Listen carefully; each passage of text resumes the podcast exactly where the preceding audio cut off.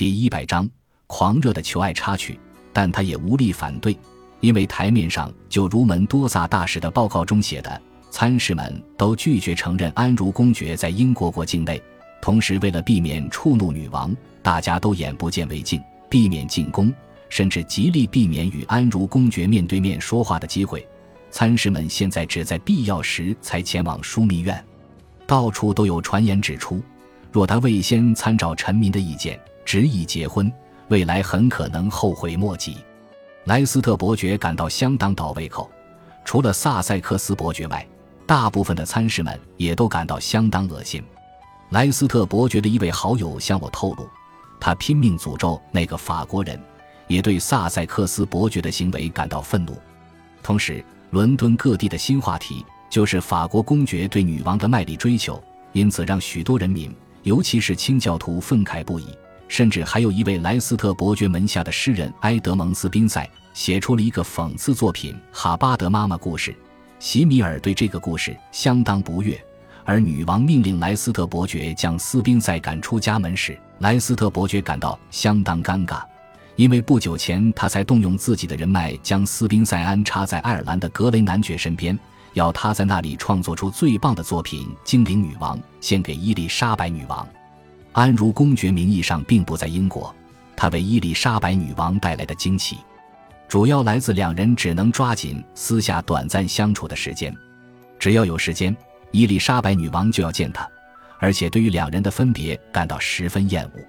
八月二十三日，女王安排安茹公爵躲在一处帷幕后观看宫廷舞会。女王为了在他面前好好表现而显得更加外放，比平常跳了更多的舞。甚至朝他的方向挥手微笑，因此让安茹公爵露出了马脚。臣子们都礼貌性的假装没看见。伊丽莎白女王甚至向门多萨大使否认安茹公爵在英国一事。当两位侍女公开讨论安茹公爵的八卦时，女王则下令两人回房。两天后，莱斯特伯爵在极度懊悔之中，努力寻求觐见女王的机会，同时也展现出相当情绪化的模样。这天晚上，他与同样反对两国联姻的西德尼爵士一起到潘布鲁克伯爵家召开会议。会后，莱斯特伯爵决定再也不要忍受这一切，于是带着姐姐玛丽西德尼离宫了。他仅剩的唯一希望，就是国会能针对女王结婚与否的问题提出其他见解。因为法国方面传来他的一位挚友因一次决斗而身亡的消息，他只好匆匆安排隔日离开。安茹公爵的英国行因此而结束，伊丽莎白女王甚至安排了王室专用的船只“侦察号”让他离境。在英国行的最后一晚，席米尔向伊丽莎白女王表示，安茹公爵一直叹息、抱怨又睡不着，甚至一早就将席米尔拖下床，向他赞叹女王的灵性之美，同时许下了千个誓言，表示若此生不能再见，他可能连一刻钟都活不了。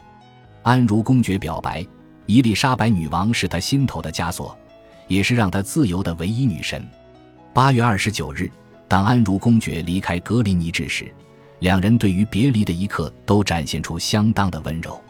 抵达多佛后，他写了四封信给伊丽莎白女王，接着跨越了英吉利海峡，再从部落因写了三封信，表示他不在身边，让他感到相当孤寂，但也只能抹去自己凄凉的眼泪。他说自己是全天下最忠心、最深情的爱情俘虏，并表示他要亲吻女王的脚，只为在这片不平静的海中找到一处港湾。他以一朵小金花，上面坐着一只小青蛙，里面则有一个亲王及一个珍珠链坠被这封信封缄。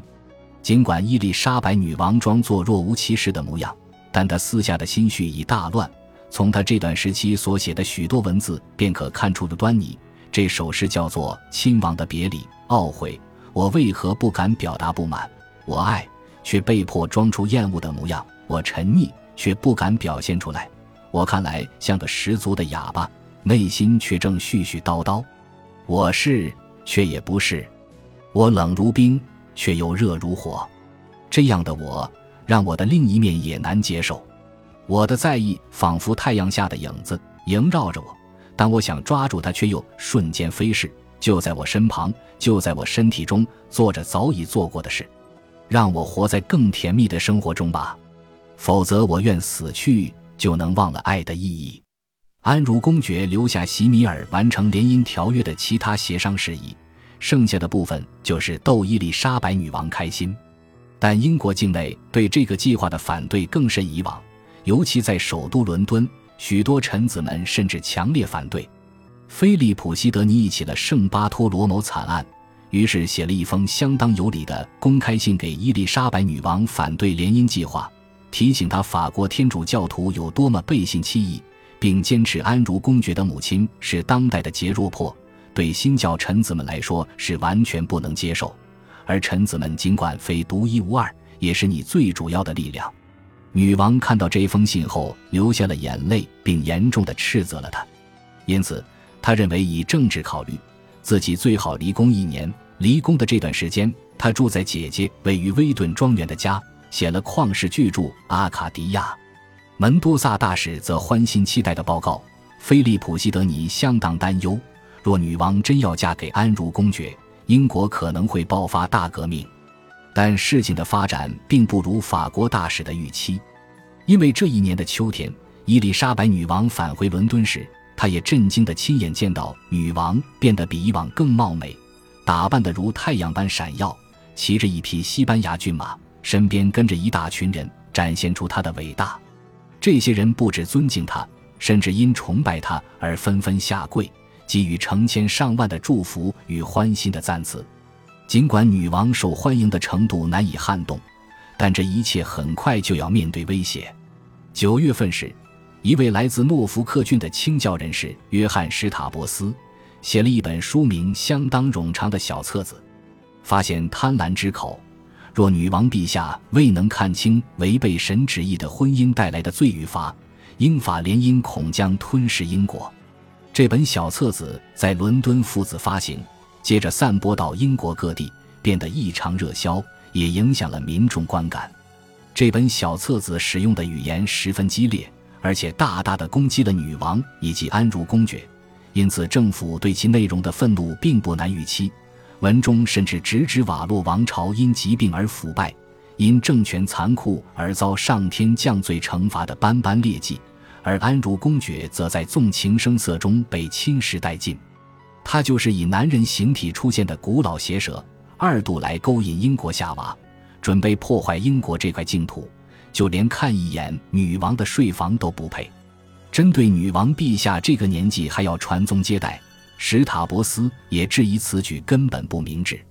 伊丽莎白女王看到这本小册子时，整个人怒火中烧，不只是因为这本小册子策动人民反对她，还因为他诽谤中商又侮辱了盟邦法国。九月二十七日，伊丽莎白女王发表了声明书，谴责这本小册子无知又具有煽动性，不但查扣了所有的册子，将之焚烧殆尽。甚至派人前往圣保罗的十字架前，向臣民宣告绝不为婚姻改变信仰。他在基督教的环境中长大，生死都是基督徒。尽管对此人民看来高呼着感谢上帝，他们对史塔博斯尖锐又讽刺的语气展现出厌恶的态度，但他曾广受人民爱戴，人们也相当尊敬他的正直。听闻这样的情形后，伊丽莎白女王在与法官研议后。下令逮捕史塔博斯以煽动叛乱罪，并准备将他吊死。除此之外，还有印刷商辛格顿与发行商威廉佩吉。然而此罪实不致死，因此三人改判剁去右手，锒铛入狱。一名法官与律师出言质疑此判决的合法性，最后也遭无望的牢狱之灾。伊丽莎白女王展现出一如往常的宽大为怀，以年事已高为由饶恕了印刷商。他也向法国大使解释，他宁愿失去自己的一只手，也不愿减轻史塔博斯与佩吉的刑责。这两人被带出了伦敦塔，在怀特霍尔宫前广场搭起的刑架上公开受刑。史塔博斯也在此自我表述自己对女王的忠诚，请为我祈祷。此刻我的大难临首，他仍勇敢地玩着双关语。接着刽子手便一刀剁下他的右手。用切肉刀切穿手腕，在被砍断的右手被热烫的铁烧灼后，史塔博斯脱下了帽子，大喊：“愿神拯救伊丽莎白女王。接着便昏死过去。然后佩吉则举起血淋淋的断肢说：“我留下的是纯正英国人的一只手。”接着便在无人搀扶的情形下，与他的随从们一同离开。大批围观的民众都在充满同情与不满的静默中观看行刑。在愤怒的情绪过去后，伊丽莎白女王随即醒觉，行事冲动与不寻常的残酷举动已经触怒了公众，于是十八个月后便释放了史塔博斯，甚至在宫中接见他。一五八一年，他正式成为英国国会议员。感谢您的收听，喜欢别忘了订阅加关注，主页有更多精彩内容。